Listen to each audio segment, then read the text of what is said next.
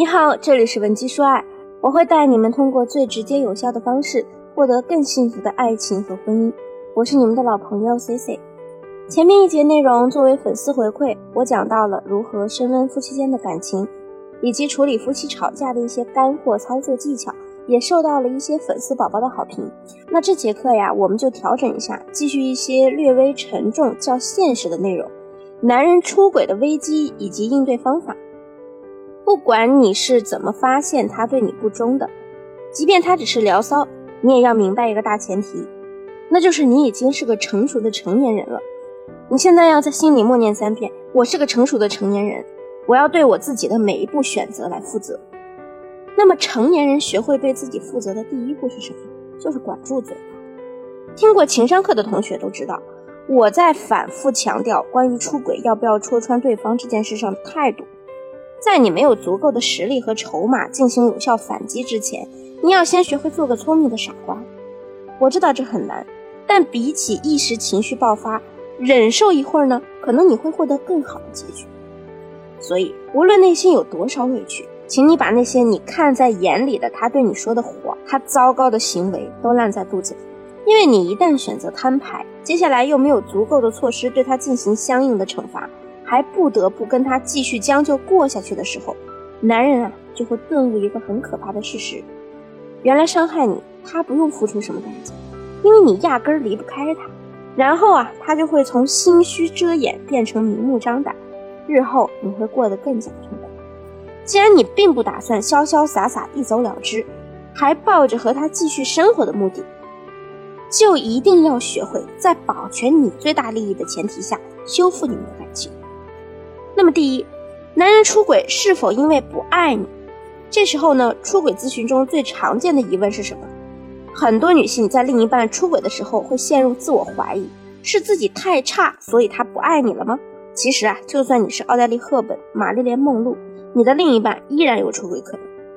文姬说爱呢，从来不会灌输女性为了留住男人要让自己变优秀的理论。之所以我要你变优秀，是为了抵抗风险。让你日后活得潇洒，有选择权。现实告诉我们，男人会不会出轨，不取决于你长得好看不好看，不取决于你们之间爱不爱，可能就是一个原因，他们认为我可以。当然，大部分男生还是十分忠诚于自己的感情的。但是我们必须要承认一件事：对于出轨的人来说，有时没有什么理由，哪怕夫妻很恩爱，家庭很和睦，也不会妨碍他们想出轨的念头作祟。那么第二。为什么他爱你却还是出轨了？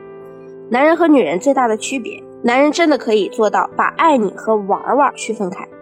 比如我一个朋友的丈夫，他们恋爱长跑八年后结婚，丈夫呢对她一直是无微不至的，极尽关怀。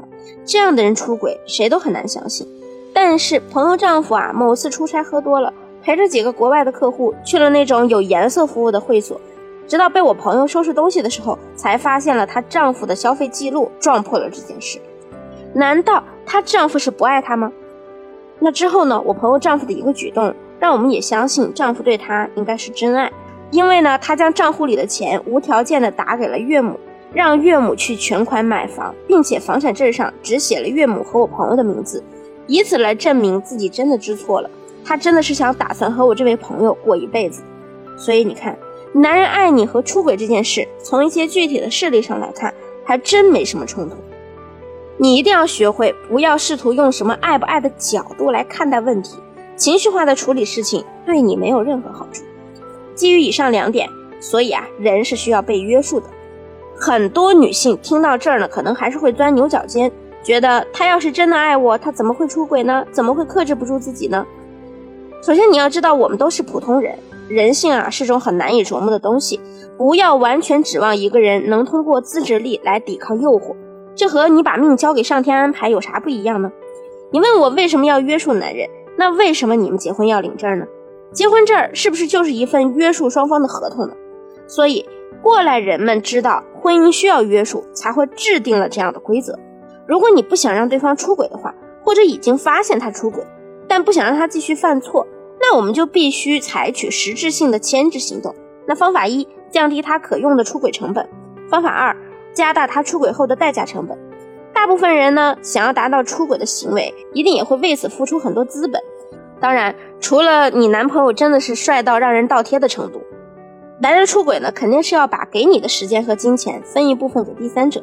那么你要做的事情就很简单了，尽可能的去侵占第三者获得的资源，比如你用示弱的方式让另一半增加对你投入的时间。像我一个学员，利用给加班的丈夫送夜宵导致脚扭伤的理由，委屈的对她老公说。都怪我，本来是心疼你上夜班，想给你送点宵夜的，反倒给你添了乱。最近做饭的任务就只能交给你啦，辛苦你啦。接下来的一段时间呢，每天呀，她丈夫都得送她上下班，为她做饭，而学员呢，也一改往日大女人的风范，经常在睡前就去夸奖另一半，把她的品格品质往高点捧，比如，老公你怎么那么好啊，简直是全世界最好的老公。不像我那些同事的老公，为了一个认识没几天的小姑娘，把家庭搞得妻离子散的。男人啊，长期被捧在道德的最高点，加上你对他十分的信任，就会让他心里极度不安。这个时候呢，因为学员占据了丈夫大部分时间，导致丈夫没有时间分配给第三者，搞得第三者啊，整天各种威胁她丈夫，最后直接找上门来开战。结果呢，咱们这位学员也非常冷静，迅速的和丈夫站到了一队。完全没有表现出歇斯底里的一面，还主动拉着丈夫的手对小三说：“不管你想怎么样，我和我老公都不会妥协的。”这更让她丈夫内心愧疚万分。小三呢，看他们统一了立场，自己撕下去也很难看，只能扫兴而归。这之后啊，学员丈夫啊自发的请求学员来惩罚他，否则呢，他良心过意不去。学员啊，也是依然暗示自己和丈夫永远是一条心的。丈夫呢，直接就把家里的不动产、保险收益以及理财产品的密码等等都告诉了学员，并且呢还签了协议，再有越轨行为啊，离婚就净身出户。且不说其他的，如果你并不想和对方离婚，能达到这样的惩治程度，至少会让你之后更有底气，再也不是害怕被抛弃的那个。今天的内容啊，我希望你好好消化总结，你也可以总结在下面的评论区。如果你正为婚姻问题苦恼，可以把你的详细情况发送至我们分析师的微信文姬零零五，我们会针对你的问题为你做一次免费的一对一情感分析服务。好了，下期节目再见，文姬说爱，迷茫情场，你的得力军师。